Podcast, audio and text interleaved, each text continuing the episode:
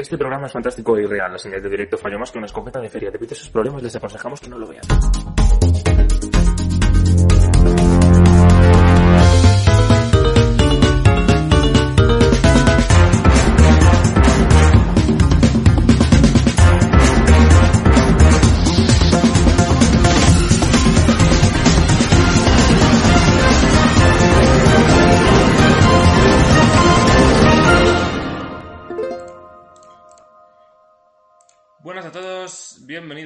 Esto es Aún sigues viendo eso una vez más. Estamos aquí como en otros programas de Canal Sur, ¿no? Para servirles. Hoy tenemos mucho contenido, tenemos mucha información.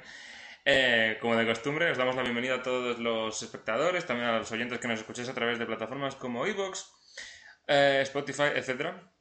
Y bueno, se viene un programa cargadito, pero no por ello. no- Vamos a, a estar con nuestro invitados que están acá con nosotros, comenzando por Long, desde la, desde la Málaga. Buenas tardes. Hola, buenas noches a todo el mundo. Feliz viernes. También tenemos a Rabbit por aquí. ¿Qué onda? ¿Qué es lo que me es? ¿De qué tal? Está todo muy bien, todo muy bien. Tenemos también a Rank, desde el sitio de los terremotos más conocido del mundo. ¿Cómo estás? Qué bien, Anfibia se estrena mañana. Prepárate para otro terremoto entonces. Quien también está preparado es Sotsi, que para, para tener está, vamos, está hoy hasta bien vestido con el, con el icono de Sprig. ¿Cómo lo llevas? ¿Tienes nervios por, la, por esa anfibilandia? No, no es un icono de Sprig, es, es un icono de otro personaje. Oh, vaya, acá vamos a hacer un... ¡Hostia! Nos cierran el programa. Bueno, Eh. queda claro, se demuestra aquí quién se ha visto la serie y quién no. Pero bueno, yo lo tengo en curso, lo tengo en curso, no os preocupéis. Pero claro, me Vale, bueno. episodios. Hola a todo el mundo. Pues nada, sin más dilación, vamos allá con, con las noticias. Si la máquina quiere, claro.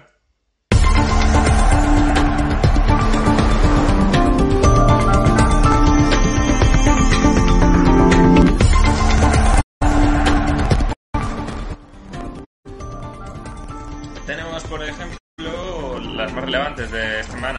Es que Casa Búho es renovada por una tercera temporada, que será la última. Su temporada 2 se estrenará en Estados Unidos el 12 de junio.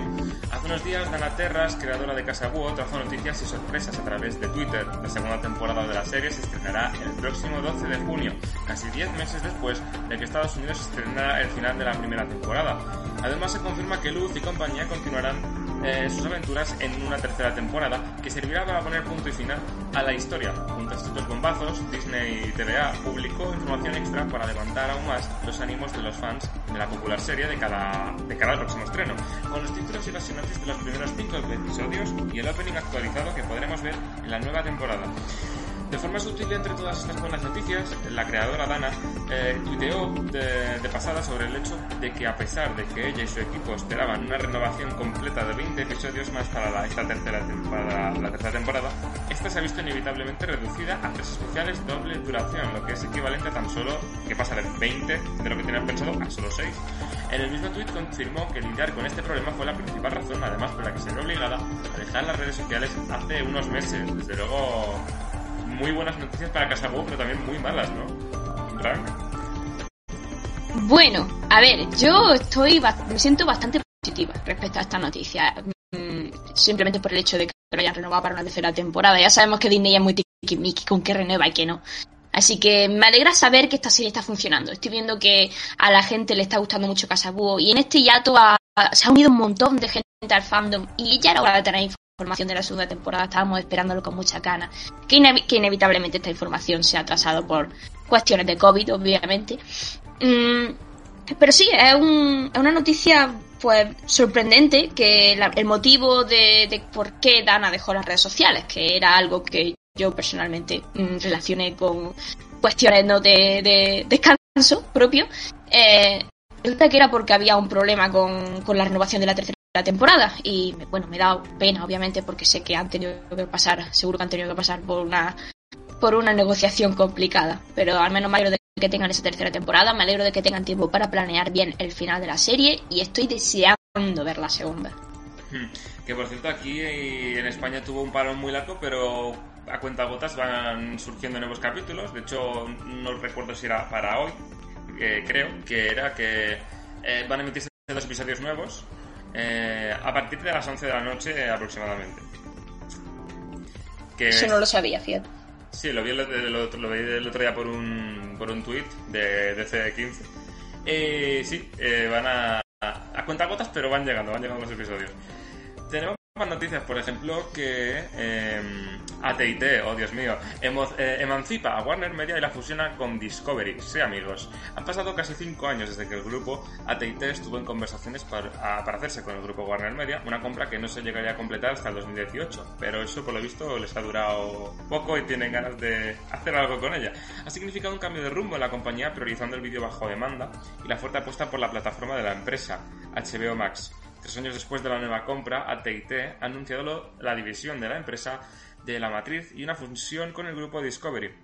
Con este acuerdo, la empresa de telefonía móvil espera aliviar su deuda millonaria y al mismo tiempo, de cara al futuro, combinar dos servicios de streaming para competir frente a los gigantes de Netflix y Disney Plus.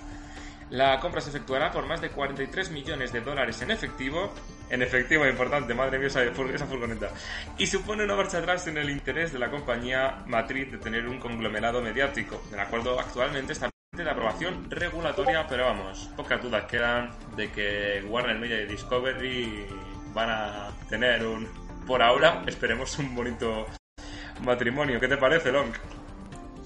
¡Fusión! Nah, que la cosa está chunga, ¿eh? Porque después del por saco que dieron con la fusión de, de AT&T comprando Warner Media y todos los planes que tenían y todos los cambios corporativos que han hecho en Cartoon Network y en todas las demás matrices durante estos años, impulsando lo que era HBO Max y prometían que iba a ser el futuro de ellos y que, y que iban, y que iban ahí a tope con eso, pero al final se ha quedado todo en papel mojado y el grupo AT&T, para quien no lo sepa, es uno de los principales grupos de telefonía móvil en los Estados Unidos y bueno, pues mm, resulta que tiene una deuda bastante grande y tienen que soltar cosas para abandonar el barco, así que lo primero que han querido soltar ha sido Warner Media y se lo han dado al grupo Discovery para que se fusione y al mismo tiempo intentar eh, que los accionistas que estaban en, la empresa de, de AT&T pues puedan tener también acciones de Warner Media y demás. Total, que digamos que el tema del streaming se está poniendo chungo porque aunque ellos digan que están contentos como está funcionando HBO Max, yo creo que todavía no tienen el tirón que ellos esperaban y que va la cosa un poco más lenta porque Disney Plus ha sido una apisonadora y yo creo que con el tiempo vamos a ver más fusiones entre empresas de streaming porque esto es insostenible a este ritmo, la verdad. Y puedo entender que Discovery sea la elección porque eh, son empresas con contenido muy diferentes y yo creo que juntas puede funcionar, como ha sido el, el caso Disney con Fox. Eh, sí, es un poco lo que has venido a decir al principio de, de, de tu intervención, ¿no? Que, eh, por ejemplo, en Francia teníamos el ejemplo ahora reciente de que se han fusionado las dos eh, compañías privadas más importantes, de una de las dos compañías de televisión privada en Francia. Eh, se están viniendo muchas fusiones, ¿no? La crisis no está sentando muy bien a, las empresas y parece que últimamente no hacemos más que escuchar fusión y fusión y fusión de empresas muy importantes, ¿no? Aquí, por ejemplo, sería impensable por ahora que yo que sé, que Antena 3 o Telecinco se fusionaran. La verdad es que sí, pero eh, yo creo que a la larga va a acabar pasando con más empresas porque esto es un poco off topic, pero yo me preocuparía por el futuro de, Netflix Amazon, por ejemplo, una vez que las grandes, ya tipo Disney o Warner, estén asentadas en el mundo del streaming. Pero, eso es otro tema. Hmm. Complicados tiempos para y de cambio, sobre todo para, para el audiovisual, pero tenemos más noticias. Por ejemplo, que Televisión de Galicia contará con un canal temático infantil y juvenil. La Cámara de Diputados de Galicia dos apoya una propuesta impulsada por la Oficina de Normalización Lingüística para dar inicio a un canal de televisión en gallego dirigido al público joven. La iniciativa Chavarín, avalada por las firmas de más de 33.000 personas en esta localidad, logró que la Corporación de Radio y Televisión de Galicia aumente la oferta en gallego para los jóvenes. Según dijo el Parlamento de Galicia, la señal de estos canales se distribuiría a través de los paquetes básicos de los operadores de televisión por fibra óptica, satélite, ADSL y tecnología móvil con programación dirigida a niños, jóvenes y disponible en todos los dispositivos eh, audiovisuales, en plataformas de contenidos, así como en apps actualizadas que también cuentan con programas y juegos para garantizar en este canal en gallego la presencia de contenidos atractivos, exitosos actuales y también pasados, como contenidos educativos y producción gallega. Por otro lado, esta corporación eh, apuesta por, reivindi- por reivindicar que se emita todos sus contenidos con una opción doblada al gallego, en concreto con la- en la programación infantil y juvenil, además de llegar a acuerdos con otras administraciones y empresas para garantizar dicho idioma en todas las plataformas de televisión digital. Para esta noticia tenemos a Rabbit, que aunque no sea de Galicia, pero por lo menos es una opción, es un suceso más que sorprendente a, a nivel local. y que ¿No? ¿Qué te parece? Pues primero, por favor, si hay algún gallego, por favor, no me mate. Eh, la- a ver, sobre el tema de... La verdad es que es muy extraño que existan estas opciones de, de abrir canales autonómicos y más enfocados por público infantil y juvenil. Porque, seamos sinceros, en la época en la que estamos viviendo recientemente, mm, ya se ha visto lo que está pasando con... Bueno, tú lo sabes, Chower, el tema de TV3, que, que básicamente ellos son reacios a querer hacer un canal para el público eh, juvenil y tal. Porque ya no les dan pasta y todo esto por el tema de... Es que a nadie le interesa apoyar eh, el, el idioma, y más a los críos, que es el que el más les dará. Y es bastante impresionante que Galicia vaya a hacer eso, que les hayan permitido que, que hayan hecho esto, de hacer pues lo de Sabalín Club un canal de televisión, por así decirlo. Hmm. Y yo he llegado a ver un poco Sabalín, así que... Pero, pero era cuando en un viaje hace años y todo eso, así que... Así que más o menos tengo idea de... Y, puedo y así que tengo por lo menos un poquito de idea de respecto de ello. Aunque es verdad que veremos a ver qué contenidos van a traer, veremos cómo va a ir prosperando la cosa y tal. Así que, pero felicidades para los gallegos y todo esto. Y, y, personalmente, por favor, no seáis como los fanboys de doblaje catalán con el tema de los animes.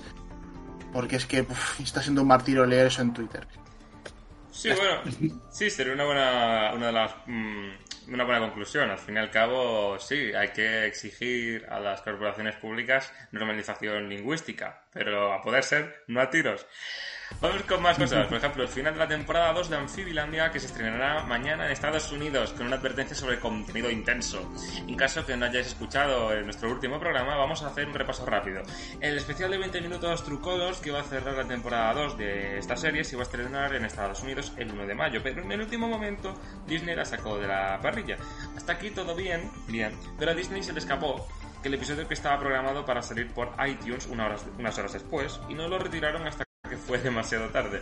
A pesar de este embrollo, muchos fans deci- decidieron esperar a un estreno oficial para apoyar la serie y su diligencia se verá recompensada cuando dicho estreno llegue de forma oficial y supuestamente definitiva 22 de mayo, o sea, mañana. Eh, no creo que hoy vayan a decir hasta luego, Mari Carmen, no. 22, 22 de mayo es la fecha indicada para esto, salvo cambios de última hora. Eh, el creador Matt Bradley hará un stream durante las dos horas previas en las que hará sorteos, realizará dibujos, responderá preguntas y varias actividades más. Lo más llamativo de este evento es que el episodio vendrá precedido por una advertencia que dice textualmente Este episodio tiene varias escenas finales intensas. Puede que asuste a los espectadores más jóvenes. Es evidente que colocar esta advertencia ha sido el resultado de las tres semanas que eh, se ha aplazado el episodio, pero la necesidad de dicha advertencia y la espera que se ha producido seguirán siendo un misterio hasta que lo veamos. Sotsim, tienes que estar, vamos, eh, eh, no te despegas de la silla. No me siento seguro. bueno, ah, es muy, muy, muy curioso todo esto que ha su- sucedido. Eh, empezando por lo que es esta advertencia en sí mismo. Eh, primero porque eh, eso es lo que yo entiendo, vamos, que han aplazado el episodio porque se habrán dado cuenta a última hora de que igual se meten en problemas si eh, padres protectores o eh, audiencias muy infantiles ven este episodio y quizá eh, vean algo que les traumatice, no les parezca demasiado heavy y les planten quejas a Disney. Entonces me da la sensación de que han retirado el episodio y han puesto una advertencia solo para eh, cubrirse las espaldas. Quizá la opción era o eso o decirle al equipo que cortaran. Pero eso como to- todo esto ha parecido ser así como de última hora, como rápido antes de que se emita esto. Eh, no sé, no sé, es todo muy extraño. Y además me gustaría señalar que es que esto viene de Disney TVA, de la animación de Disney, que ya ha tenido series como eh, Gravity Falls, especialmente, que vimos escenas muy truculentas, en algunas ocasiones de panillos, claro, o en DuckTales, que a pesar de ser pataventuras, vamos, no, no podría haber algo que suene más amigable, también tuvo en algunas escenas bastante llamativas y nunca tuvieron que poner ningún aviso con esas dos series, así que que lo vayan a hacer con Amphibilandia es algo que me parece bastante sorprendente y bastante preocupante también. No sé qué va, no, no, no sé qué va a pasar. Yo soy uno de esos fans que ha decidido esperar que eh, salga el episodio en Estados Unidos para verlo. Pero vamos, hay ganas. Hay ganas, hay ganas. Eh, y tenemos también, es que siempre tenemos mogollón de noticias, la verdad, pero bueno, cuanta más mejor.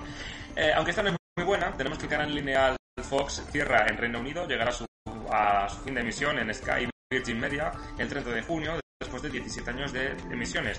Desde que adquirió el nombre de Fox, Disney los canales de Fox en la región nórdica y cambió el nombre de Fox Sports a su propio ESPN o ESPN, que es el canal de deportes que es de su propiedad. Eh, que por cierto sería el único canal que restaría de Disney en ese país, ya que Channel Junior y XD fueron cerrados meses antes de esta decisión. Todo para eh, favorecer a Disney Plus y que la gente veía o lo compaginaba con este modelo lineal pues tengan que verse obligados a acudir a esta plataforma bajo demanda. Bueno, pues nada, eh, vienen siendo los primeros, igual no sé, dentro de unos años veremos, igual el Disney lo vemos ahora muy mal y luego dentro de unos años serían los revolucionarios que comenzarían a acabar con las emisiones lineales. Pero no sé, el tiempo dirá si esta es la decisión adecuada. Yo tampoco, tampoco creo que haya que entrar en una demonización de un modelo u otro. Eh, soy firme creyente de que ambos modelos, aunque uno le vaya mejor y otro peor, por tendencias, por modas, por mejores opciones que ofrezca una que la otra, pero creo que ambas perfectamente pueden convivir en, en paz y armonía, pero bueno, entien, se entiende que bueno que Disney ahora mismo mm, tiene ganas de hacer recortes y lo quizás lo más eh, inquietante es que si ha podido en Reino Unido, ¿dónde no podrá? Eh, tampoco por ahora no debería cundir el pánico porque hay el canal, o sea, el canal de Fox en Reino Unido, vale, está ya muertito y enterrado, pero bueno, eh, veremos en qué países del resto de Europa cerrará y en cuáles no. Eh, por ejemplo, es un poco su- su- sucedió igual con el con el cierre precisamente del Reino Unido de Channel Junior XD y sin embargo aquí cerró XD pero Junior y Channel continúan abiertos. Entonces cada país parece que tiene potestad de tomar sus propias decisiones así que veremos qué ocurre en todo esto.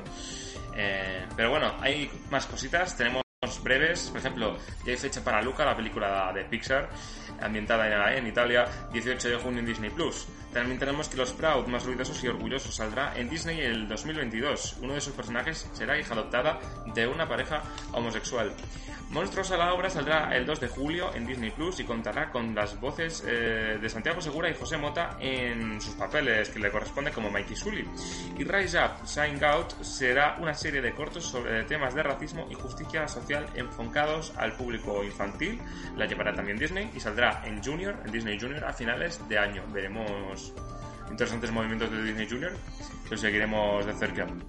También tenemos en clave más local y en, con, un poco en consigna con lo que veníamos hablando del cierre de Fox, y es que Disney está tratando de reducir costes. Y ello pasará por eh, un producto que no es animado en sí, pero fundamentalmente depende de, ese gen, de, de la animación para subsistir.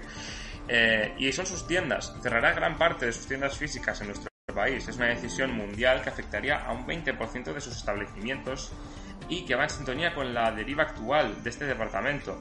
Eh, un 20% a nivel mundial. Mientras que eh, hay que contar que en su momento más álgido de las Disney Store llegaron a tener más de 800 tiendas y actualmente solo cuentan con 300 en todo el mundo. La dirección ya de paso se justifica eh, que esta decisión viene llevada por haber una bajada en las ventas de un 20%.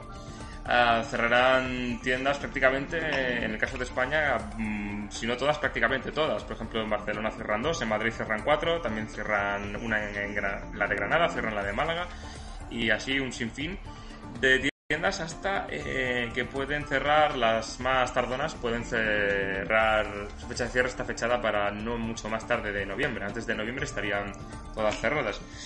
Veremos cómo queda todo esto, desde luego, por parte de a nivel de sindicatos y porque esa gente no creemos que sea reubicada en otros sitios. Pero bien, veremos qué pasa. Es una lástima, pero bueno. Continuamos con más noticias. Habrá... Salimos de Disney de una vez y vamos con Warner, en este caso Cartoon Network. Habrá un crossover entre DC Super Hero Girls y Teen Titans Go, que saldrá en Estados Unidos el 31 de mayo. Y la temporada 2 de los Fungis llega a Estados Unidos el 6 de junio. En TNT o HBO España, que ahora están en un momento así complicado que no se aclaran, van en sintonía. La temporada 5 de Ricky Morty llegará a HBO España y TNT el 21 de junio. En Fox, The Grid North ha estado, bueno, ha sido renovada por una tercera temporada. Es una, es una serie que aún no ha llegado a nuestro país, pero que en Estados Unidos parece que tiene su éxito y su público porque ahí están los datos, una tercera temporada para ellos. Y por último en Japón, nueva peli de Dragon Ball Super para 2022 que será supervisada por el autor Akira Toriyama. Y no han trascendido muchos datos más sobre esta noticia, pero bueno, ya conforme llegue el año que viene, ya iremos informando también, estaremos al caso de esto. Pues bien, dicho todo esto, vamos con al turrón. Vamos con el turrón porque eh, me lo quitan de las manos. Para los que no lo sepan, eh, bueno, últimamente, eh, no sé si esa reestructuración que tienen les está llevando mucho a sacar muchas cosas. También tienen HBO que también la tienen que alimentar de contenido. Pero parece que también no quieren dejar sus marcas más tradicionales y más conocidas. Por ejemplo, la TBS, la Turner Broadcaster System o la TNT. Eh, Cartoon Network. Vamos a ver todo esto que se traduce en un upfront, en una, en una rueda de prensa donde se cuentan todas estas novedades. Es la segunda que hacen en lo que llevamos de año. Y tenemos que, entre las novedades, que eh, todo esto, claro, hay que matizar. Esto es a nivel de Estados Unidos. Esto se traducirá a nivel nacional. Veremos cómo. Habrá series que no salgan, habrá series que sí. Veremos que, cómo, cómo se traduce todo esto. Pero centrándonos en lo que sería estrictamente Estados Unidos, tenemos que la TVS y TNT emitirán series originales de HBO Max, es decir, no va a ser un compartimento estanco de que todo tiene que ir a HBO y tiene esa exclusividad, sino que pasado un tiempo pueden emitirlas en las cadenas tradicionales. Un buen modelo, ¿no? Creo yo, ¿no? De, de, que pueden habitar ambos mundos todavía. También tenemos que en junio sacarán una versión de HBO Max sin anuncios, con el que los espectadores podrán elegir a pagar 10 dólares mensuales en lugar de los 15 que se pagan ahora en ese país por HBO Max, pero a cambio tendrán que ver anuncios. ¿Cuántos? No lo sé. No sabemos si todavía está por definir. No sabremos si será lo Pluto TV, de que meterán más, de un anuncio. Meterán solo uno al estilo de Movistar Plus aquí en España. Al inicio, inicio al final, veremos cómo se traduce todo eso. Tenemos también Batman Capet, bueno, esto no sé cómo se diría, Cape Crusader. Será una serie animada sobre vigilante inspirada en la serie de los 90 que estará dirigida por Bruce Tim, JJ Abrams, ojo cuidado, y Matt Reeves. O sea, nombres potentes. Habrá una película animada también, por otro lado, basada en Injustice, el juego de lucha de DC Comics. También tendremos My Adventures with Superman, que será una serie sobre Superman, claro, sobre un enfoque fresco. Eh, con un enfoque fresco y con dos temporadas confirmadas ya de entrada, así que parece que le tienen mucha confianza al producto, porque para confirmar dos temporadas de entrada sin haberla testeado con el público en, esta, en este terreno, ya son palabras mayores. Tenemos también Adult Swim, que recibirá dos nuevas series. Eh, Smiling Friends, una serie que dentro de, su público tenía también la gente muchas ganas de que fuera admitida y que se hicieran capítulos sobre ello, para 2021. Y Royal Crackers para 2022. También dentro de Adult Swim sacará cortos sobre spin-offs, sobre las series de Ricky Morty, eh, Aqua Teen Hunger Force y Robot Chicken. Y por último se están desarrollando películas para las siguientes propiedades de Adult Swim. Es decir, este upfront de Warner Media tira mucho de Adult Swim y, para que tiene, la mayor parte de las novedades son para esta cadena.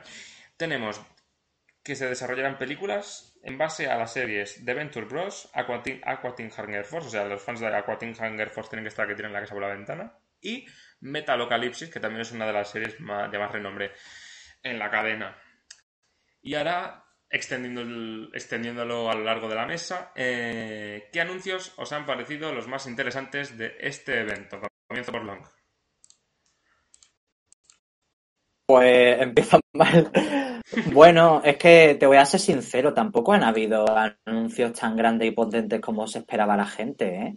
Porque como ya tuvieron hace un mes o así el Afromente Infantil, donde revelaron muchas series para el público preescolar, cartoonito demás, pues ahí yo creo que soltaron la mayoría de los que nos interesaba, pero la serie esta de Batman que han anunciado ha llamado mucho la atención de la gente y, están esperándola con ganas. Lo de que vayan a emitir Closing Off en televisión me parece bien también, aunque me sorprende que no vaya directo a Swim como ha sido en otros países. Y, y bueno, pues lo de lo del HBO Max con el plan este de los 10 euros, pues simplemente decir que espero que se pueda extender en el futuro a otros sitios, pero no, no lo creo porque no estamos acostumbrados a eso y la gente de aquí no está preparada para tener servicios de streaming con anuncios. La gente no quiere eso. Hmm, ¿Creéis que, uh, bueno, no sé, no sé, si es el primer servicio que lo hace de esta manera o porque en América están más acostumbrados, pero siguiendo con Sí, el- la lista... en de- América sí que están más acostumbrados. Hmm, Pero entonces igual es un- es una decisión más lógica, además. Su propio, propio vicepresidente de, de la plataforma dijo ya de entrada que, que es un punto en el que en esta guerra del streaming es imposible cohabitar todos y nadie o muy pocas personas pueden permi- permitirse pagar por todos los servicios que hay ahora mismo en el mercado. Pero bueno, vamos a extenderlo con más gente. Por ejemplo, Rank, ¿qué te parece? Eh, en España, desde luego, esto del anuncio no funcionaría nada bien, ¿no? Sí, mm, yo creo que no funcionaría. Y también entiendo por qué no funcionaría. Porque si estás pagando un servicio de streaming es que no, no entiendo por qué quieres ver la tele otra vez. Es- esa es la sensación que tengo. Entiendo que esta es la opción así más barata con anuncios, pero yo la habría puesto mucho más barata, la verdad. Y, no sé, no le veo, no le veo mucho el sentido, además porque soy española, como vosotros decís, y no te acostumbras a esto, pero no le veo mucho sentido a tener uno, un servicio de streaming con anuncios. Es que, es que, claro, al final es como si ya ha costado una barbaridad que eh, los españoles comiencen a, a, a deberse al modelo de pago, que ha costado muchísimos años, eh, creo que sería exigirles demasiado para lo que han tardado y para lo que le cuesta, en el caso de nuestro país, eh, gastarse el bolsillo en servicios de streaming, como para encima meterles anuncios. Sería una manera más de que mucha gente se pasara a la piratería otra vez. Tío, que encima es que son 10 euros. Sí, es que ese es el problema. Si fuera un servicio gratuito con dos o tres anuncios por cada vez cosa que ves, pues lo entendería, ¿sabes?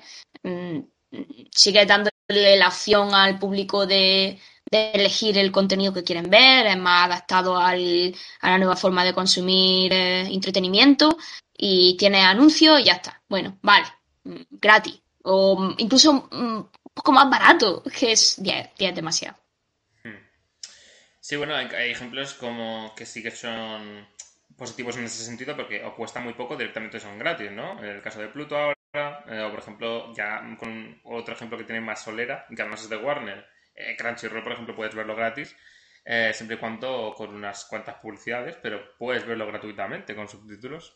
Así que, pero claro, hacer pagar 10 euros eh, ya es, quizás es exigirle demasiado al espectador. Tenemos también, por ejemplo, no sé, Rabbit, ¿qué te parece? Mm, Por si quieres continuar con el debate, si no también puedes comentarme, comentarle a la gente a cuál serie le tienes más ganas de todas las que se han anunciado. Es que ya Lonky y Ran han dicho lo que yo pienso, o sea, realmente si digo algo no aportaría mucho, así que tiraría más por lo otro. Pues tira por lo otro. Y vamos a tirar por lo otro.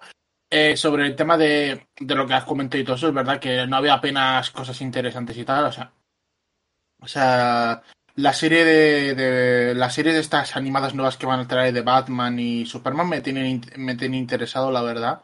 O sea, que puede ser, o sea, puede ser interesante. No soy muy fan de los cómics de, de ni de Marvel ni de DC, pero de las series y todo esto, pues a mí me interesa mucho. Y oye, ver que van a apostar por hacer pues series. eh, la de Batman tira un poquito más por parecer más adulta y todo esto. Y luego la de Superman, pues más para público joven, adolescente y eso, pues oye, a mí por lo menos me interesan. Lo de Adult Swim, pues mm, me interesa que ahora les dé por ahora hacer más cortos de muchos de los de sus producciones más antiguas y tal. O sea que. Y poca cosa, o sea.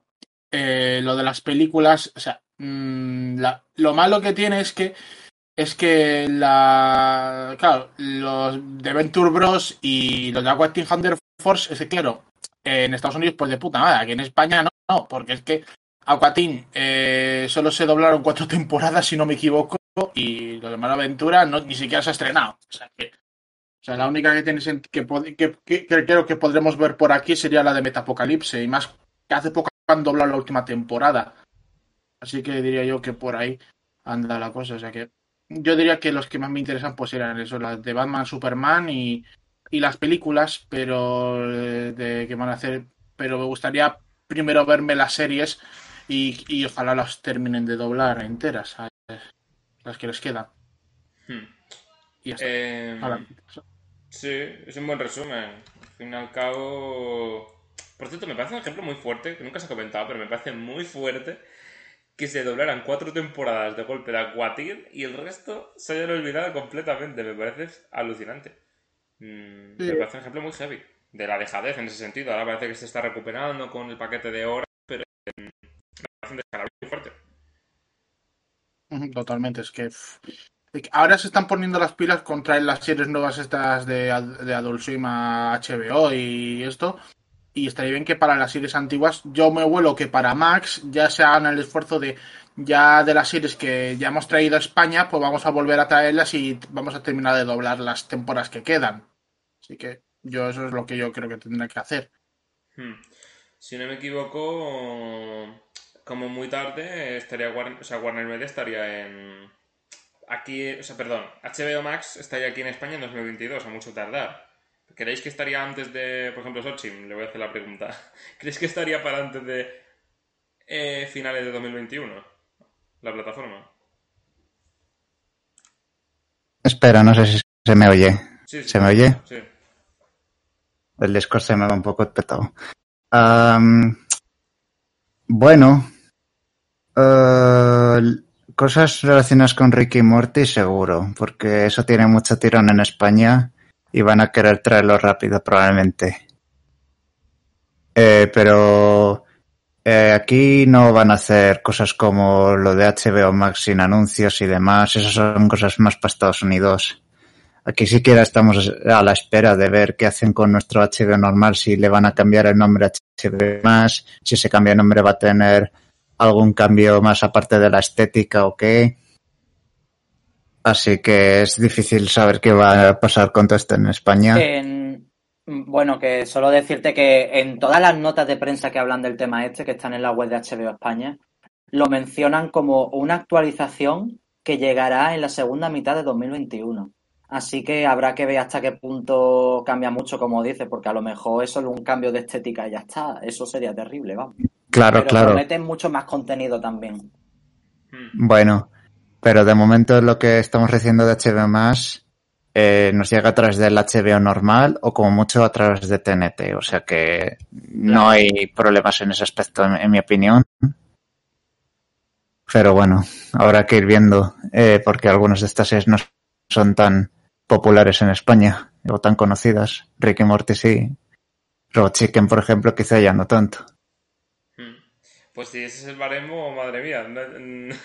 Porque se supone que Robot es de las más famosas, supuestamente. También puede ser que yo que sé, que los programadores de TNT en su día les dieron el venazo de que les gustaba mucho esa serie en concreto, pero no porque el público le tuviera mucho interés. Tampoco, claro, no sabemos como esto es el problema de que nunca hay cifras, se saben muchas cifras de tele, pero no se saben cifras de todo lo demás, no sabemos qué impacto tienen en nuestro país determinadas series, más allá del, de lo que nos pueda parecer por marketing y tal y cual.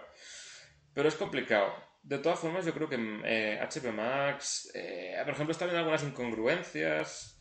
Eh, hubo un follón, por ejemplo, aunque no sea de animación, pero es, un ejemplo que lo ilustra, que no tiene nada que ver una buena organizaciones, en saber hasta dónde digo y tal, se dijo a un espectador por la cuenta oficial de HBO España que el especial este de Friends no iba de que estaba pensado para HBO Max no iba a llegar a España porque aún no había nada preparado de, del Max. Y qué casualidad que a los dos días dicen que sí, que lo van a traer, pero a la vez mantienen la nomenclatura y no se la quitan de que es un Max original.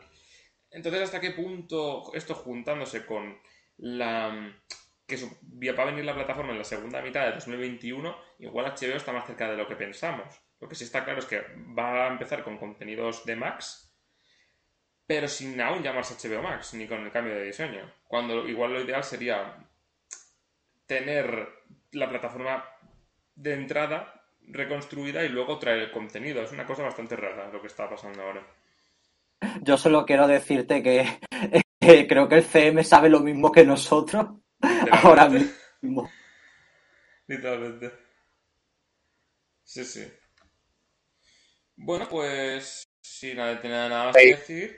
Bueno, ibas a decir? Yo Vale, pues di, es que, Me hay quedo- que- a veces hay silencios raros y. me he quedado con cosas en el carrer. Dale, dale. Ah, quiero comentar también, pues eso, sobre el upfront en general. No voy a decir nada que han dicho realmente, pero es que es, ha sido tan enfocado en cosas live fashion que no comentamos en este podcast y luego en simplemente propiedades de DC y propiedades de Adult Swim. Esperaba alguna cosa sobre Cartoon Network. Alguna cosa, Hmm. pero no, nada en absoluto.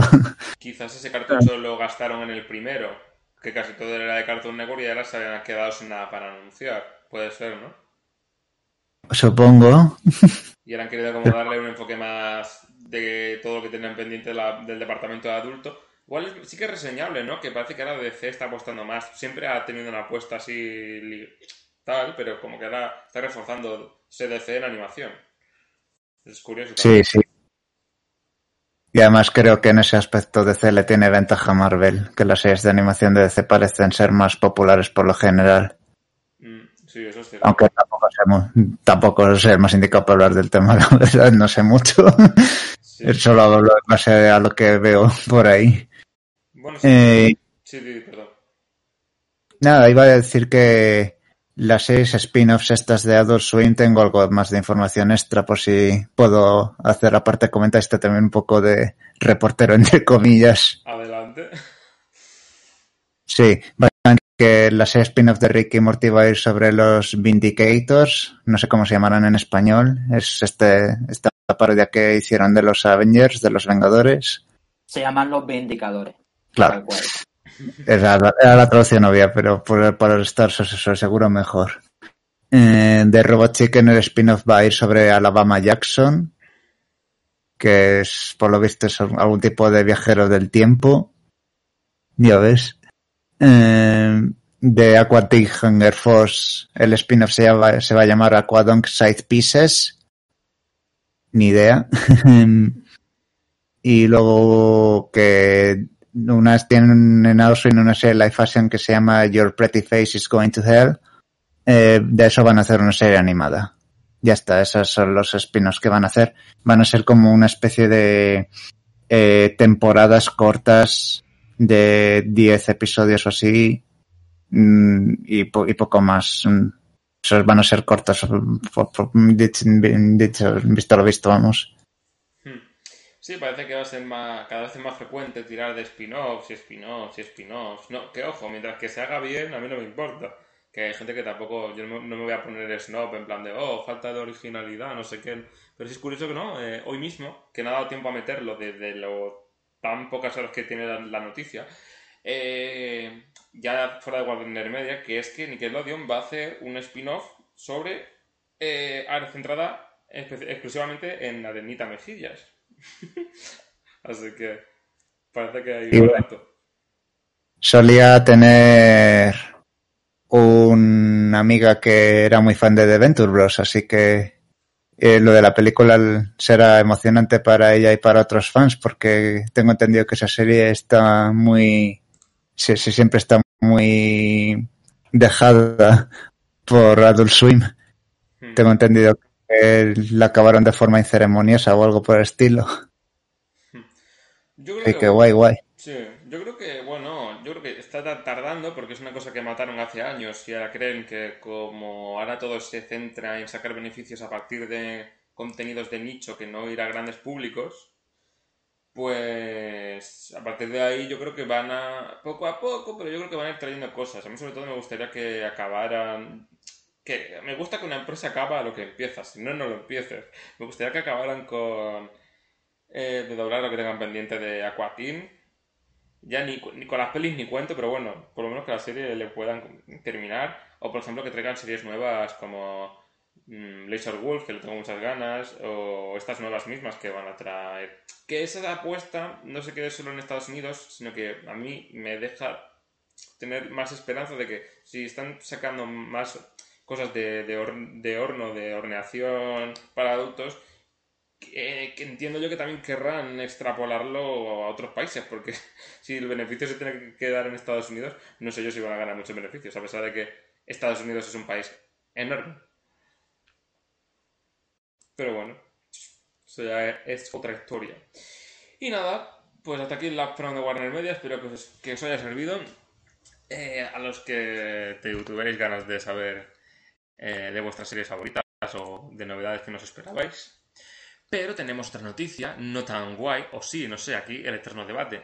En los últimos meses ha habido, desde hace años ya, ha habido una, desde luego, ha habido, surgió el rollo de las criptomonedas. Y ahora en estos últimos meses está viendo a bombo y platillo una cosa que ya existía hace años, que, que bueno, que madre mía, que los NFTs, que madre mía se puede ganar mucho dinero, o, simplemente que la gente se gasta el dinero en lo que quiere y ha encontrado los NFTs un filón para ello. Pero bueno, vamos a por partes. Eh, el pasado lunes, en un evento, Fox anunció una nueva serie animada que tendrá una estrategia de marketing y distribución rompedora para la época en la que estamos.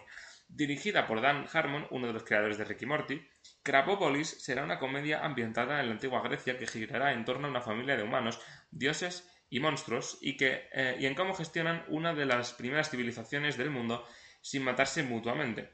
Lo más curioso de esto es que esta serie tendrá un marketplace con productos digitales que vendrán, en formato de NFTs y otro tipo de tokens, y los espectadores podrán adquirir estos productos y experiencias exclusivas a través de las tecnologías de blockchain.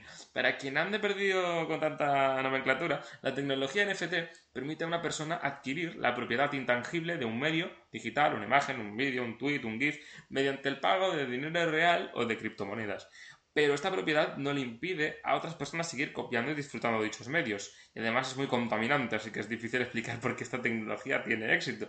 Eh, por ejemplo, ahora los que sean muy usuarios de Twitter veréis que ahora, por lo que sea, alguien se ha inventado, o sea, tú te puedes inventar una moneda lo que te dé la gana que parece ser que tiene éxito. Está teniendo bastante éxito, por lo visto, una moneda que está inspirada en un meme de que es de Doge y es el Dogecoin. Y parece que tiene bastante éxito. Pero es una cosa que me sorprende bastante, desde luego, porque, eh, no sé, entre que supone un cambio para el cam- supone una jodienda para el cambio climático por la gran cantidad de energía, de electricidad que gastan esos servidores para eh, desencriptar esos algoritmos para que este tipo de monedas fluctúen en el mercado. Pero bueno, Fox también ha anunciado la creación de la empresa llamada Blockchain Creative Labs y ha lanzado esta propuesta con una proclamación de fusionar arte con tecnología y de contentar a las empresas publicitarias. Así que, visto lo visto, Fox tiene planes a largo plazo para este tipo de tecnologías. ¿Qué opináis? Porque podemos hablar de las criptomonedas en general, pero bueno, eh, en este caso que estamos en animación, ¿qué opináis de que las criptomonedas entren también en el mundo de las series animadas, en el mundo de la animación? Long, ¿qué te parece? Prefiero que empiece otra persona. Vale, pues... Que esté más informada del tema. Sosin, por ejemplo.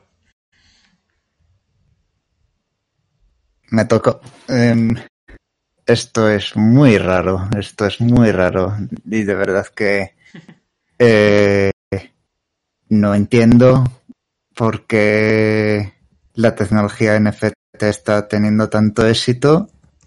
Ah, es que es como... eh, yo compro la propiedad de una imagen. Vale, de acuerdo.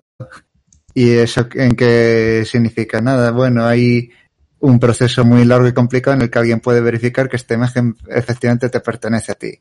Vale, muy bien. Entonces puedo decir qué se hace con esta imagen. No, podemos seguir con la, gente puede ir descargando la imagen, distribuyendo la imagen eh, como quieran. Ah, vale, pues muy bien. Entonces, para, para, para, gastarse dinero en cosas que ni siquiera son, ¿cómo decirlo? No te aportan nada. Coleccionismo de la forma más pura y capitalista que se me puede ocurrir. No es algo que yo le vea sentido. Y eso que eh, yo he estudiado una carrera relacionada con economía y demás. No, no le veo sentido a toda esta moda y desde luego es algo que es muy criticado especialmente por la cantidad de recursos y electricidad que requiere eh, todos estos sistemas de criptomonedas y intercambio y demás. Eso es muy contaminante porque requiere que muchos ordenadores estén funcionando las 24 horas del día. Y aún así, que haya llegado al punto en el que Foss haya dicho, venga, pues vamos a hacer eh, una serie en la que vamos a vender cosas de la serie con NFTs, en formato NFT.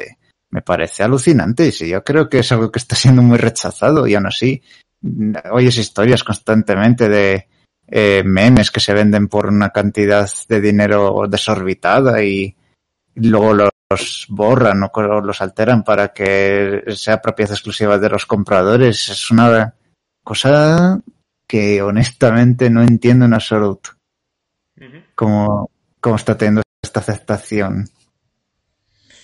Digamos que venga también Dan Harmon en el nombre del proyecto es un poco raro teniendo en cuenta lo crítico que suele ser con estas cosas en sus series. Hmm. No sé, es curioso este último aporte, porque la gente que igual no está muy puesta, pero que quizás cuesta, ¿no? Ver para alguna gente conocedora de sus series que realmente se haya metido en esto. Por ejemplo, seguro que esto eh, Rick, Rick Sánchez no lo aprobaría. O sí, no sé, para engañar a todo el mundo. Pero bueno, eh, eh, es complicado. Rick este- Sánchez no sé, pero, pero en Community habrían hecho un episodio burlándose de esto, estoy seguro. Rick Sánchez probablemente haría una parodia de esta tecnología solo para timar a la gente y en el proceso reírse de sus estupidez. Y de hecho no me sorprendería que fuera, bueno, igual ahora pilla un poco pronto, pero que para la próxima temporada hubiera un capítulo solo dedicado a este tema por parte de los guionistas y se le volviera un poco en su contra. Pero bueno, ¿creéis que... A ver, no se puede decir porque es imposible. No creo que a Dan Harmon se le haya obligado. A, simplemente le habrán dado una cantidad mm, muy grande de dinero y habrá dicho que sí, entendemos, pero... Eh, es un poco lo que dice Soxim, ¿no? Mm, ¿Hasta qué punto es una moneda que no tiene, digamos, curso legal, en el sentido de que no pasa por ningún banco central, ni mediador, ni nada, ni nada de esto?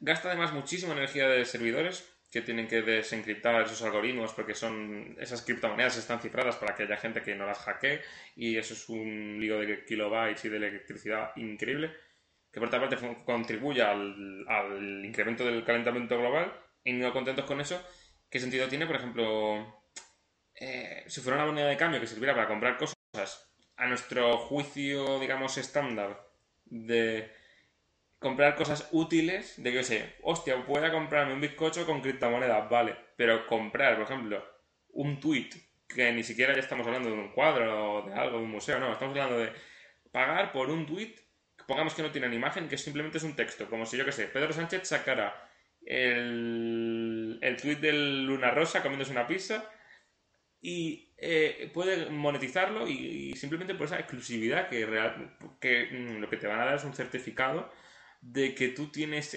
el original, me parece un poco absurdo. Más, o sea, quizás tendrías exclusividad sentido si eso se desapareciera de internet y solo perteneciera a esa persona que sería aún más peligroso todavía, claro, pero... eh, ¿Sabéis lo que me refiero? Es, es una... Me parece un poco gente que quiere gastarse el dinero y no saben qué. También en el caso de las series de animación. Sí, problemas del primer mundo, sí. Sí. Eh, fin. Entonces, porque a mí el tema de los NFT siempre me ha costado mucho entenderlo, pero a base de leer y, y machacarlo creo que más o menos lo pillo. Solo había una cosa que se me escapaba, el tema de la razón por la que se compra, qué tipo de beneficios le aporta a la persona. O sea, me estáis confirmando que es puro coleccionismo y para que te den un certificado, ¿no? Sí, la, gran mayoría de los casos, porque si no sería menos inte- inteligible. Pero es eso, te dan un certificado conforme tú tienes el auténtico, porque si no, sería imposible de diferenciar el que puedes consultar con cualquier persona en la red sin haber pagado por esa, por ese, por esa- por ese- por esas monedas, eh, que no teniéndolas. Entonces, mm, menos sentido tiene. Lo único que te diferencia es que tú eres el único que tiene un certificado por el autor que dice que sí, es original. Eh, entiendo que también estaría firmado mm, por la persona que lo ha hecho. Así que sería como tener un autógrafo de él, de la persona que haya hecho el meme o que haya hecho el cuadro. No sé si iría más por aquí. Eh, pero hay casos que han sido así. Entonces entiendo que la tendencia es esa. Si no, tendría un menos sentido este negocio que se está montando.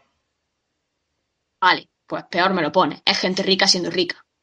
Sí, ¿no? Eh, bueno, pues a ver, yo personalmente el tema de los NFT no lo veo súper dramático todavía, no por los efectos que tiene el cambio climático y tal, porque obviamente los tiene, eh, sino porque creo, lo considero más una moda, una moda que va a pasar. Eh, eh, al menos eso espero, esa es la sensación que me da, por lo inestable que es esto, lo repentino que ha saltado a la fama y, y no sé, no me, no me explico cómo ha podido llegar a, a una serie de nada. No solo iba a decir serie de animación, pero serie de nada. Pero, pero bueno, ha llegado. No sé, el mundo está lleno de sorpresas. No tengo mucho más que comentar. Solo que eso, tremendamente Hmm. impactante.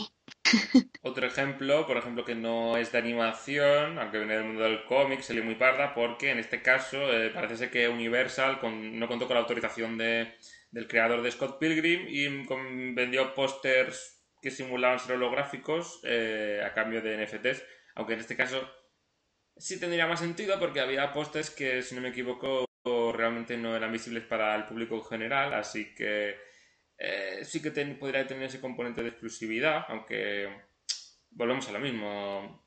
Eh, es un poco, no sé. De hecho, el creador estaba en contra y como no fue consultado, Universal tuvo que retirar esta promoción eh, relacionada con el mundo de los NFTs. O sea que parece que aún queda gente con decencia en este mundo. no, pero... Pero... Pero bueno, eh, yo creo que también es eso, ¿no? Está en manos de los creadores también saber si quieren seguirle la corriente o no, porque, a ver, no estamos hablando tampoco de una persona que se llama Mindundi, estamos hablando de Dan Harmon. Si Dan Harmon se hubiera opuesto, no creo que hubiera habido problemas eh, Mm, en su trabajo. no sé yo, Chaude. No sé qué os parece. Porque eh, es que Dan Harmon de por sí ya ha tenido problemas antes con, con productoras y demás por problemas que tenía para trabajar las series. Pero bueno, a lo que voy es que estoy casi seguro de que esto ha sido una decisión de, de Fox y punto, y que Dan Harmon simplemente ha pechugado. Otra cosa es que los ponga a parir en mil sitios, pero esto es, es- es probablemente decisión de Fox, a no ser que sea que salga él diciendo lo contrario. Y habrá que ver si no se extiende a más series, pero sería una lástima. Y habrá que ver si dentro de unos años la gente se sigue acordando de los NFT siquiera. Claro, esa es otra, porque tampoco es una cosa que se le tenga garantizado un futuro, porque de hecho es una moneda muy inestable. Esto es como el que se va al bingo. Entonces, Es que estamos, estamos también con el tema de las criptomonedas, que es otro marronaco enorme que no vea, porque ahora simplemente lo que está haciendo este tema es aplicárselo al arte, a las imágenes de internet y demás, que tú piensas que, que realmente es una tontería, que al menos son imágenes y todo lo que tú quieras. Pero eh, tú mira el mercado de las criptomonedas, que son un montón de monedas diferentes, totalmente inestables, y encima hay youtubers animando a niños a meter dinero suyo o de sus padres eh, para invertir en, en monedas que son súper inestables y que de un día para otro puede caer o subir como la espuma y vamos, que pinta un mundo terrible ahora mismo. Holdear, hay que holdear. Sí, sí, habéis visto el vídeo de este que sale, eh, no voy a decir su nombre, pero el chico este que animaba a los niños a que, a que- a que había que venir llorado de casa y que había que invertirlo todo. Ay, madre. Ay, terrible. madre, eso digo yo. Es Y me tan, gracioso, es tan gracioso que baste ahí con un tuit de Elon Musk diciendo esto es una mierda para que todo baje ahí en desplome de, Sí. de- de valor. Me da, me da pena que no, no me haya dado tiempo a hacer un episodio de Rincón de Lompley sobre esto. También por- Ya tendrás tiempo ya. Pues es cierto que es una moneda muy inestable y de hecho, sin ir más lejos, eh, eso tampoco nos acaba de entender. Eh, es un poco off topic, es un poco off topic, pero como es un mundo también off topic, nos podemos permitir la licencia. Hubo un follón justo esta semana de que eh, en el pasado eh, Elon Musk, el presidente de Tesla, compró un mogollón de monedas de criptomonedas, lo cual hizo incrementar muchísimo el valor de este tipo de monedas. Y dentro de unos meses, justo esta semana, dijo que a partir de ahora no se podrían, no usaría esas monedas, sí, que se quedaría las suyas para él, pero que no se podría utilizar, porque uno de los incentivos con los cuales subió mogollón el valor de las criptomonedas en ese momento fue porque eh, tú podías, eras- te daba permiso de que tú, eres po- si, tú, mm, si tenías las criptomonedas suficientes, tenías la, podrías comprar un Tesla solo eh, con criptomonedas. Entonces, otra serie de ventajas. Y ahora parece que se ha dado cuenta el rico de que eh, es perjudicial para el cambio climático. Esa es la razón que ha dado por la cual no quiere saber nada de las criptomonedas. Y, de- y todo el que haya ahorrado para comprarse un Tesla con ahora no puede, en consecuencia, eh, ha bajado muchísimo el valor de este tipo de monedas. Por eso hablamos de que es un ejemplo más de que es una moneda realmente muy inestable.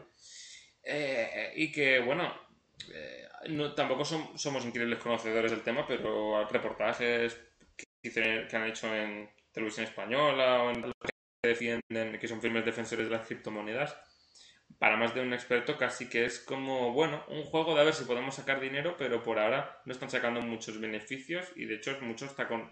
Lo primero que te dicen es que si te quieres meter en este mundo, em, cuidado porque puedes perder perfectamente mucho dinero y es un terreno peligroso que tienes que estar dispuesto a, a pagar como quien firma un contrato con, con el diablo. Pero bueno, volviendo al tema de la animación, mm, no sé, Rabbit, ¿qué te merece la opinión de las monedas virtuales? Las NFT son malas, ¿saben? Tú eres más de Play Ah, ¿no? Grande, señor Maki. Eh, el caso es que, pues, a ver, que no, tampoco tengo mucho que aportar realmente. O sea, muchas, muchas empresas y much- incluso crea- creadores como, como y tal, eh, no están, o sea, están a favor, pero también algunos que están en contra. Pero también hay casos donde es por desconocimiento de que ellos no tienen ni idea de lo que significa realmente eso. Hmm. Y eso, y eso también es un problema, porque eso también demuestra que les falta, que hay, que, que básicamente tienes que tener en cuenta el- la licencia que tú tienes, siendo tu creador o, y demás, que si alguien tiene interés en vender productos que no son muy buenos, que digamos, que lo aceptes a la mínima sin haberte mínimo investigado, mm, da muy mala señal de lo uno de lo poco que cuidas el producto y de lo mucho que quieres el dinero. Y a sabiendas de que o no puede, puede haber veces que lo hagan a conciencia y otras veces que no de que probablemente no dañen no solamente me refiero al tema de "Uy, van a, dañar eh, el planeta y eso sino puede incluso afectarte a nivel personal porque joder puede ser pues una movida bastante grande. Estamos hablando de estamos, es que estamos hablando de que lo habéis dicho antes, los NFTs es que son contaminantes bastante, porque claro, es como las criptomonedas, requieren de, de muchísima energía y de muchísimo consumo energético, y eso es, una, es una movida, eso es- joder, no sé cómo describirlo, pero es que, es que, es que flipante. Y simplemente, pues, en general, me acuerdo de hecho, eh, va- si me permitís un poco un ejemplo de videojuego, Sí. Vale. que eh, hace eh, va a ser rápido, ¿vale? No quiero hacerlo muy extenso. Ok. Eh, Scott Cawthon, que es el creador de una franquicia que todo el mundo sabrá quién es, Nights at Freddy's, eh, básicamente, sin tener ni idea el tío, aceptó que una marca hiciese NFTs de sus personajes. Hmm. ¿Qué pasa? Los fans le estuvieron diciéndole, oye, eh, esto no se debe de hacer. ¿Por qué? Eh, Le preguntó Scott y dijo, pues no, no lo debería de hacer. O sea, dicen, ¿cómo que no? Sí. Y le estuvieron explicando y dice, ah, vale, es que no tengo ni idea, había firmado de que le hiciesen esto, no me había para investigarlo. Y es como. Hmm. o sea que... O sea que si tenéis licencias jugosas, cuidado a quién las vendéis y con qué propósito. Sí, sí, totalmente. Se mezcla un poco lo que habéis dicho entre todos, ¿no? Se mezcla las ganas de tener dinero y no saber de qué sacarlo. Gente a la vez desesperada en el sentido de que por hacer más dinero de lo que ya hacen, en el caso de particulares de conseguir un dinero extra que no pueden conseguir con sus medios de, que tiene para subsistir. Eh, se mezcla también la ignorancia, porque em, es un poco la base de... No estamos diciendo que, porque por saber ni se sabe si, si lo va a ser, lo veremos en el futuro, pero es como otras cosas que se venden en el mercado. Se vende, se vende muchas veces entre... Se venden a veces una serie de beneficios que, que no se saben realmente si van a ser mm, factibles hasta que no se vean materializados a largo plazo. Y es como el que vende homeopatía, un poco. Eh, te venden una serie de propiedades, pero mmm, tú estás pagando por ahora, por adelantado, pero no sabes si te va a dar rendimiento o no. Pero bueno, eso ya daría para otra movida más larga. Sí. Bueno, básicamente quería resumir diciendo, realmente espero que esto no se vuelva muy extensivo, que se quede nada espero y no sé, me parece muy desconcertante que Fox incluso haya creado una empresa dedicada a, esto. De verdad tienen mucha fe en que esto de los NFTs va a ser un bombazo. Y miren, de verdad que las series de animación, sus productos sigan siendo merchandising que se pueda comprar o no sé, eventos de live stream o lo que sea. Pero vamos, cosas, cosas de las que puedas sacar algo tangible o al menos alguna experiencia, no una, un, una, un papel en el que te digan este fulanito es el propietario de esta imagen. Sí, sí pero es el colmo, se junta todo. Gente que busca dinero, gente que saca beneficios, gente que al revés, que tiene todo el dinero del mundo y se lo da a esta gente para conseguir cosas que tampoco que parece que sean muy útiles, pero hay gente que tiene tanto dinero que no saben qué gastárselo. Entran tantos actores en escena que bueno, quizás lo único positivo que podemos sacar de las criptomonedas es que si se caen en bancarrota tendrán que pagar ellos el pato porque al, corren el beneficio de que no es una, moneda de curso legal, eh, pero también es beneficio para la gente que no estamos en el meollo, porque no tendremos que venir a, a, rescatar con dinero público a esta gente, por ejemplo, es uno de los beneficios, por ahora, de que no estén eh, incurridos en el terreno de las monedas de curso legal, como el euro. Pero bueno, vamos a dejar esto ya, esta sección que, va a aparecer esto. Voy a tener que poner Etoro patrocina, ¿no? Pero, pero vamos con la recomendación para acabar la noche. Con la recomendación de Rabbit, que hoy nos recomienda OK, que yao, Let's Be Heroes. Cuando quieras. Okidoki. Pues nada, eh, me ha tocado a mí. Intento evitarlo, pero, pero no, tienes que hacerlo por obligación. Está puesto en el contrato. Vale, vale. pues nada. Eh, pues voy a hablar de lo que ha dicho antes eh, OK de Heroes, que es una serie de acción, aventura y comedia creado por Ian John Whiteley, quien anteriormente había trabajado en series como, que de hecho le hemos, mencionado antes a Venture Bros para Adult Swim, también en Hora de Aventuras, y siendo de sus trabajos más destacables Steven Universe, quien gracias a ello, pues, fue, digamos, eh, Cartoon Network se, eh, se, había fijado en su trabajo y todo esto, y él presentó la idea de un piloto de, eh, que se llamaba Lakebook Plaza Turbo, que ese sería el nombre que tendría, pues, el lugar donde se desarrolla gran parte de la serie. Y se estrenaría, pues, en 2017 y ha tenido unas tres temporadas y, por desgracia, fue cancelado cancelada por razones que ahora más adelante os, expondré y tal. Pero bueno. Eh, ¿De qué va? Os preguntaréis. Pues OK Kao va sobre el, el Kao, literalmente se llama Kao, que es un chaval entre 6 y 11 años, esto no me lo he inventado, que trabaja en la bodega Señor Gar, una tienda de suministros para héroes situado en el centro comercial de Book Plaza. Y y además de trabajar ahí, pues él intenta aprender, pues, mmm, aprender para él convertirse en un gran héroe eh, en el futuro, como lo es su madre, que ella fue una gran heroína en, hace muchos años y tal, al igual que también señor Gar.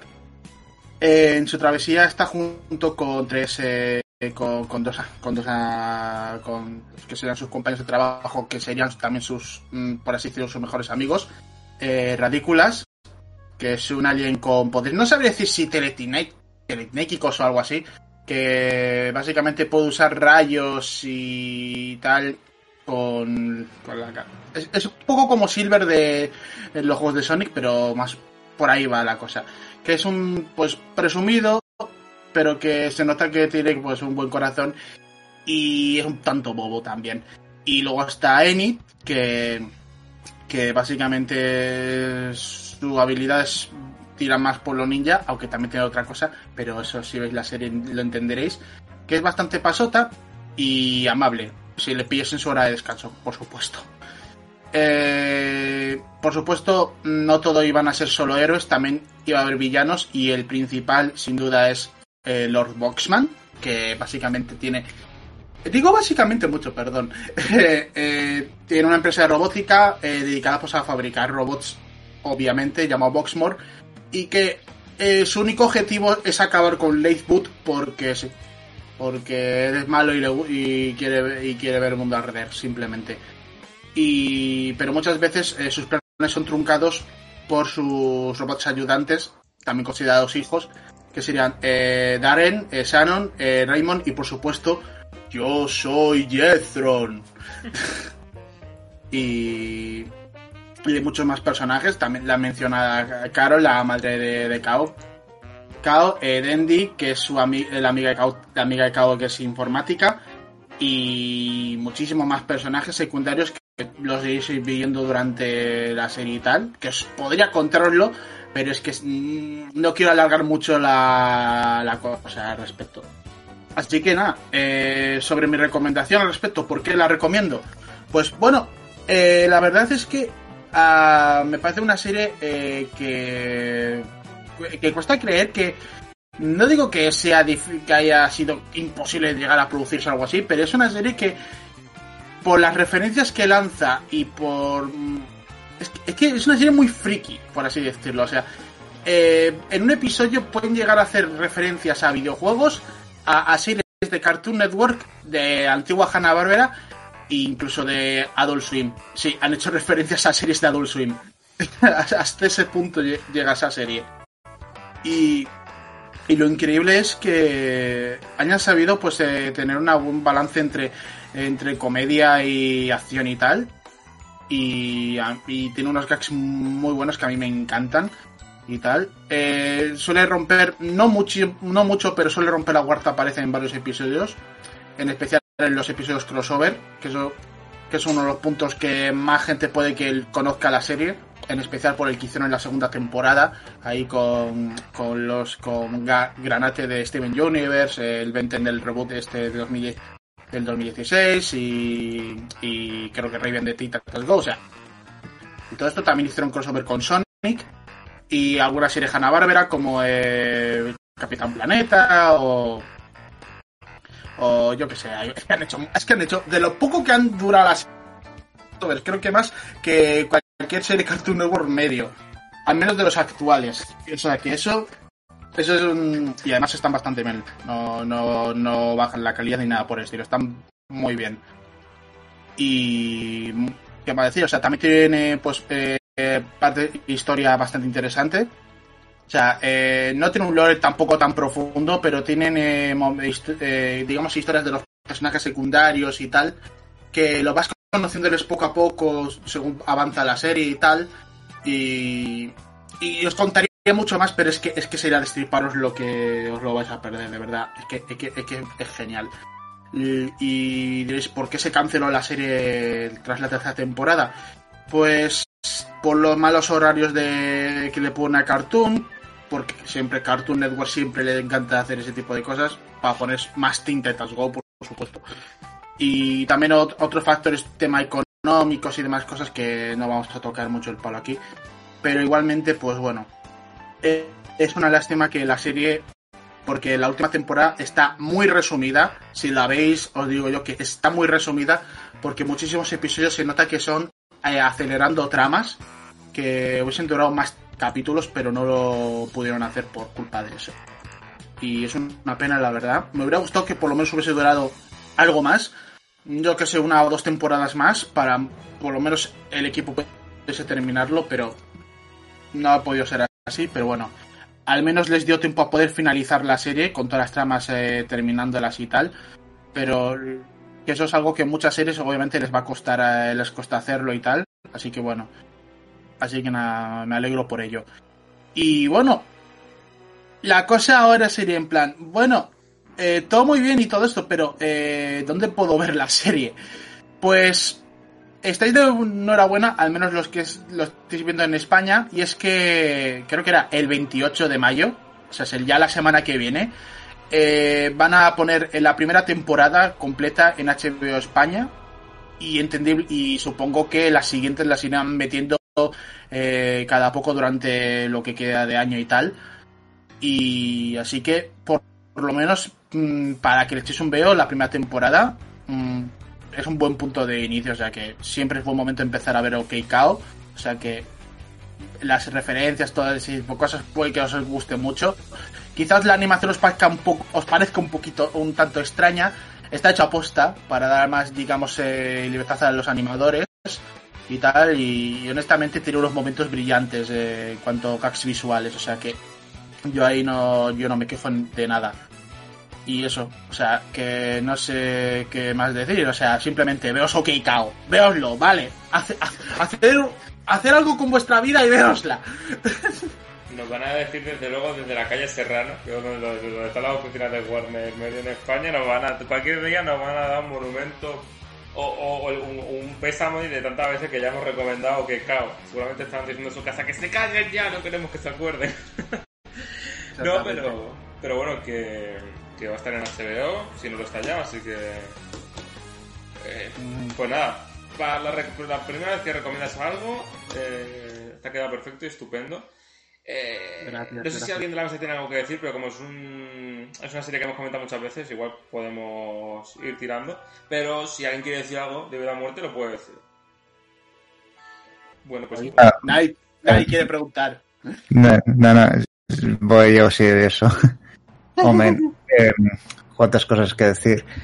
Primero, es que respecto a las referencias, es que es tan eh, eh, increíble la cantidad de fin, detalles ocultos que meten en casi todos los episodios y que, vamos, son referencias muy específicas para la gente como yo que crecía en los 90 y tal. Es un- una cultura muy noventera. Lo que meten, eh, también una cultura muy del internet temprano. En el episodio piloto hay una referencia a Sonichu. Si eso ya no te indica el- la cantidad de eh, detalle que pueden esconder sus referencias, na- nada lo hará. O sea, si, si, si, si- si es que en el piloto han metido una referencia a Sonichu, ya te- no te imaginas lo que meten a lo largo de la serie. Qué brillante, desde, por favor. Y vérselo, no sé. vérselo. no he terminado, perdón. Y no sé, es, el tema de las cosas es muy interesante. Es una de las series que más crossovers ha hecho con Capitán Planeta, con otras, con las otras, es especial con las otras series de Cartoon Network. Eh, luego también metieron eh, un webcomic de Ayan en la serie. Dedicaron un capítulo a ese webcomic. Se considera como medio crossover. Y no, pues sé eso, es una serie muy enfocada en el humor, eh, pero también tiene acción, también tiene algo de drama, también pues eh, el estilo artístico es una cosa muy fluctuante a lo largo de la serie.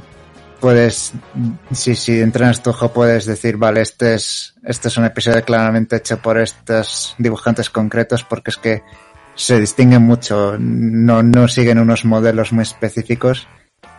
Y bueno, eh, puede que eso algunas personas quizá no lo aprecien tanto, pero no es innegable que les ha permitido hacer todo tipo de episodios muy diferentes con esos estilos artísticos que contrastan tanto. Algunos episodios son muy únicos y eso es lo que les permite ver eh, eso, haberse salido tanto de los modelos que otras series utilizan más modelos y les piden a los dibujantes que se adhieran a esos modelos.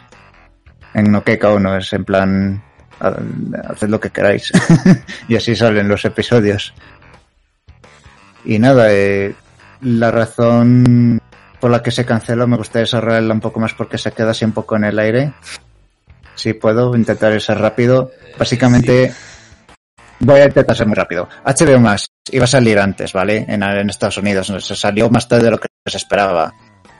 Eh, pero eh, para sacarla, AT&T, la empresa madre de Warner Media y de Cartoon Network, pues necesitaba hacer pues un proceso largo de anexión y tal y estaban ya a punto de superar todo ese proceso y de pasar las leyes antitrust de Estados Unidos.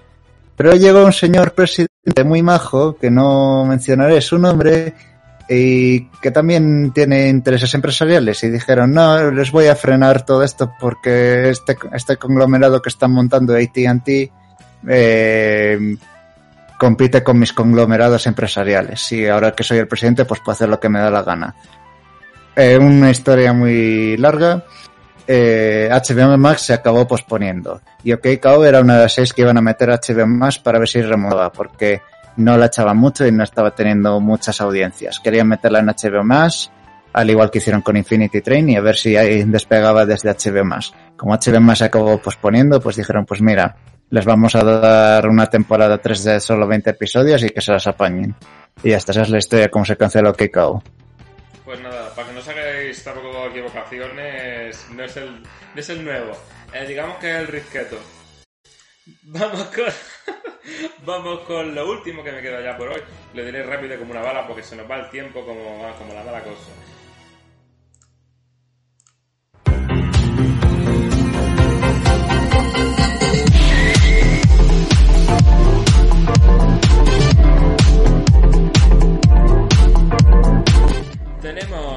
Tenemos, tenemos, las novedades en físico y casi que literalmente solo hay una empresa que saque cosas en físico y de animación. En este caso, como, siempre, como viene siendo de costumbre, Selecta Visión. Y es que salvo retrasos de última hora, todas estas novedades saldrán el 28 de abril, entre las que se incluyen el volumen 2 de la saga de películas de Dragon Ball, La princesa durmiente del castillo del demonio, 14,99. Otros platos fuertes del mes serán Lupin III, The First, y Digimon Adventure Last Evolution Kizuna. Ambas saldrán en Blu-ray, DVD y en coleccionista a 13, 17 y 65 euros respectivamente. Ojo porque la coleccionista de Digimon solo podrá adquirirse en la tienda online de Selecta y no se podrá comprar en sitios como Snack, Corte Inglés, etc. En el caso de la coleccionista de Lupin serán 40 euros su coleccionista. Por otro lado tenemos Mazinger Z Infinity que solo saldrá en versión coleccionista a un precio de 30 euros, un precio bastante bueno y competitivo por eso de que tiene la coleccionista el Blu-ray y DVD a la vez, además de que tiene ciertos contenidos que pueden ser bastante interesantes para los fans de esta saga. La única serie en esta ocasión a mencionar es el anime de Pierrot, Black Clover, con su tercer volumen, 30 euros para el DVD, un incremento de 10 euros más en el caso del Blu-ray. Y no sé si alguien es fan, si es otaku, si le gusta alguna cosa, si alguien se lo quiere llevar para la saca, para casa, porque no sé si lo la viste en el cine o ahora con esto del rollo de los cines que os da un poco de apuro, no da tiempo. eh, Os compráis el DVD en vez de ir a la película últimamente, de ir al cine, os vais a pillar algo, o hay algo que os, os parezca atractivo. Es interesante. Bueno, eh, hay que recordar que mañana emiten las pelis de One Piece en Comedy Central en primer lugar. Es verdad, podéis elegir entre Eurovisión o Maratón de One Piece. Exacto. Bueno, Eurovisión es por la noche. Y, y el maratón de One Piece también es hasta la noche, pero es desde las 3 de la tarde que van a echar unas cuantas peliculitas. Así que si podéis verla. Y también este fin de se estrena el viaje de Chihiro en cines, para quien quiera ir a verla. Es verdad, Que ya lo comentamos en el último programa. Eh, Eso se me ha pasado, ¿eh? por eso me gusta tener colaboradores, porque no llega a todo. Pero sí, se estrena, se estrena. Hoy mismo se estrena. Sí, es cierto que. Pues lo de siempre. Siempre tienen que venir los, a ciertos catalanes a timbrar de mala manera, porque no van a meterla en catalán, por lo visto. Pero bueno, eso ya es otra movida. Eh, bueno, pues no sé. ¿Alguien más? ¿Alguien más? ¿Me lo quitan de las manos? Yo creo que no. Eh, para, que luego no, para que luego no me digan que algunos se pensarán, ah, no, nos pagan selecta por esta sección. Yo digo que no, si no estarían todos hablando maravilla. Bueno amigos, si hemos llegado al final de este podcast, al final de este programa, al final de este episodio número 10, que ya tiene solera decirlo ya, ¿eh? ¿Quién nos iba a decir que llegaríamos al programa número 10? Me parece algo terrible, apocalíptico. No, me parece algo estupendo. Hasta aquí el programa de hoy, chicos. No sé si tenéis alguna cosita que decir antes de despedir el programa, pero yo creo que ha quedado un programa muy interesante, ¿no? Yo tengo poco que decir sobre los temas que se han hablado hoy, pero me gusta escucharos porque de cositas como NFT y tal sé menos. Así que me lo he pasado guachi. Mm. Bueno, para compensarte, el, el siguiente programa especial de, de Casa Hugo, ¿no? No me tientes. Cuidado, cuidado, que en los extras se vienen curvas. No sé cuándo haremos Oh. un extra, pero... Me estás prometiéndome, que me estás prometiendo, me estás poniendo contenta. Ya te veo ya. No, no, pronto, pronto habrá extras y seguro que habrá un extra para Casa Hugo, estamos convencidos. Pero primero vamos a acabarnos la temporada y luego ya nos ponemos a, a darle al pico. Sí, sí. También, no sé, Long, eh, no sé si quieres hacer spam, esta noche tienes en el canal Longplays a, a, a Jauma. Hoy he hablado mucho, así que. Pero bueno, sí, que esta noche también hago yo directo, que entrevisto a, a Jauma, amigo de Twitter, que hoy no es- Bueno, está ahora viendo el viaje de Chihiro, el pobre. Bueno, pues ya de la resaca del cine luego os encontráis. ¿Y tú qué, Rabbit? Cuéntate algo, cuéntate un chiste. ¿Con qué, con qué despedimos el programa de hoy? The Ending. ¿Qué te, qué te crees que soy? ¿Un pez payaso? Hazme tu número. Como el Venga, un chiste ahí referenciado buscando a Nemo. Como el de Rec. En plan, grita. ¡Broña! Eso, eso. Eso, pues nada, pues nada, ya nos veremos ya dentro de... eh, creo que dijiste que el próximo programa ya sería un poquito, no sería ya dentro de dos semanas, sino ya tres, ¿no? No, dentro de dos semanas. Tres igual es mucho. Pero sería la semana del 7 por ahí. No os preocupéis, no os tendremos muy desatendidos. Lo que pasa es que ahora vienen TFG, vienen trabajitos para tocar los cojones. Entonces necesitamos un poquito de orden y temperamento para arrancar con, Sí. con ganas el próximo programa. No, Rank, di, di, que te, que te das fuera de vida. A ver, no, lo único que he dicho es sí, por favor, sacadme de aquí. Sí, ¿no? Y por último, Sonsi, muchas gracias por venir, como a todos los demás. Eh, espero que disfruten Ah. mucho el, el final que contiene cosas eh, que pueden eh, ser perturbadoras para los niños. No, un placer. Solo quiero pedirle a Matt Brelli que por favor cuida a mis niños. Seguro que sí. Que no quiero que le pase nada malo a mis niños, por favor. Anfibias de humor y todo va bien. Os lo juro, veo anfibias. Claro, sí, por eso lo aviso, ¿no? Eh, vale, va bien, pero anfibia, anfibia va perfectamente. antes de que se nos quede colgado, que lo había sugerido en el servidor y eh, al final no lo hemos metido en el guion, así que lo menciono yo. Eh, el creador de Zigisarco eh, y director de Ogi y las cucarachas, Olivier Jean-Marie, ha fallecido y descanse en paz. Es verdad, es verdad. Es verdad y, y se me... se me- que llevamos para hacer la escaleta que madre, que hemos estado hasta los últimos tres minutos de programa retocando... Ha sido una semana complicada. Ha sido algo caótico, pero sí, es cierto. Eh, la verdad, una pena, porque al fin y al cabo es una- un hombre que, un creador que ha, hecho mucho por la industria francesa y ha conseguido diversificar mogollón sus productos. Mm, por ejemplo, yo, me iba a un hotel que tenía señales extranjeras y no había señal extranjera que no tuviera Ogi la cucaracha. No sé si por atractiva, porque se gustaba, por si barata, no tengo ni idea. Pero ha seguido hacerse un poco internacionalmente, sobre todo Ogi la cucaracha, que ha sido su, su es el producto más conocido. Y, y también creo que ha estado muy internamente metido en, su- en la empresa de animación, en Chilan, que no sé si existe todavía, que ha estado también metido en series como Los Dalton y series que realmente han sido aplaudidas por el público francés. Creo que incluso gente de esa propia animadora luego se ha metido cabeza en proyectos como Los Minions, proyectos internacionales, o sea que no es para menos que este tío ha hecho mucho por, ha hecho mucho por su país.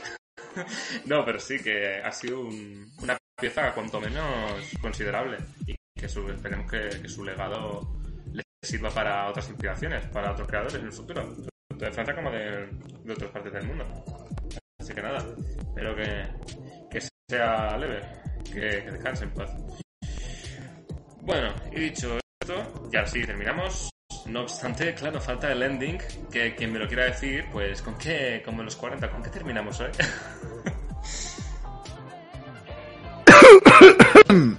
con toser. Acabamos con toser hoy. Acabamos con la tos de Sotsin. Acabamos con lo que ha dicho Sotsin, que si no te mato. Pues con la tos de sol si nos vamos, no es broma. Eh, No, pero lo que ha dicho antes Lo digo. de equipo. Sí, nos vamos con Kipo, nos vamos con The, The Age of Wonder Beast. Así que nada, con eso os dejamos. Gracias. Sí, que no me, equivoco, no me iba a equivocar, no me iba a equivocar. Eh, gracias a todos los, tele- los telespectadores, a los oyentes que nos escuchen después. Bueno, la verdad es que está la cosa bastante relajada con respecto a otros días, pero bueno, oye, no siempre se puede en este mundo tan con- de tanta competencia. Seguro que estaréis viendo Sálvame en la espalda. Ahora sí, chicos, nos despedimos, pero antes la presentación. ¿Aún seguís viendo eso? Sí. Sí, vamos a ir. Con el delay que me encanta, como siempre. Bendito Discord, lo que no haga el Discord. Nada, Algún día. Gracias a todos, a los espectadores, a los colaboradores, un placer. Y nos vemos dentro de no muy tarde. no sé qué día será, pero nos vemos seguro que caerá en un viernes a las 5 y cuarto. que Últimamente va siendo el horario que va, va cayendo. Hasta la próxima.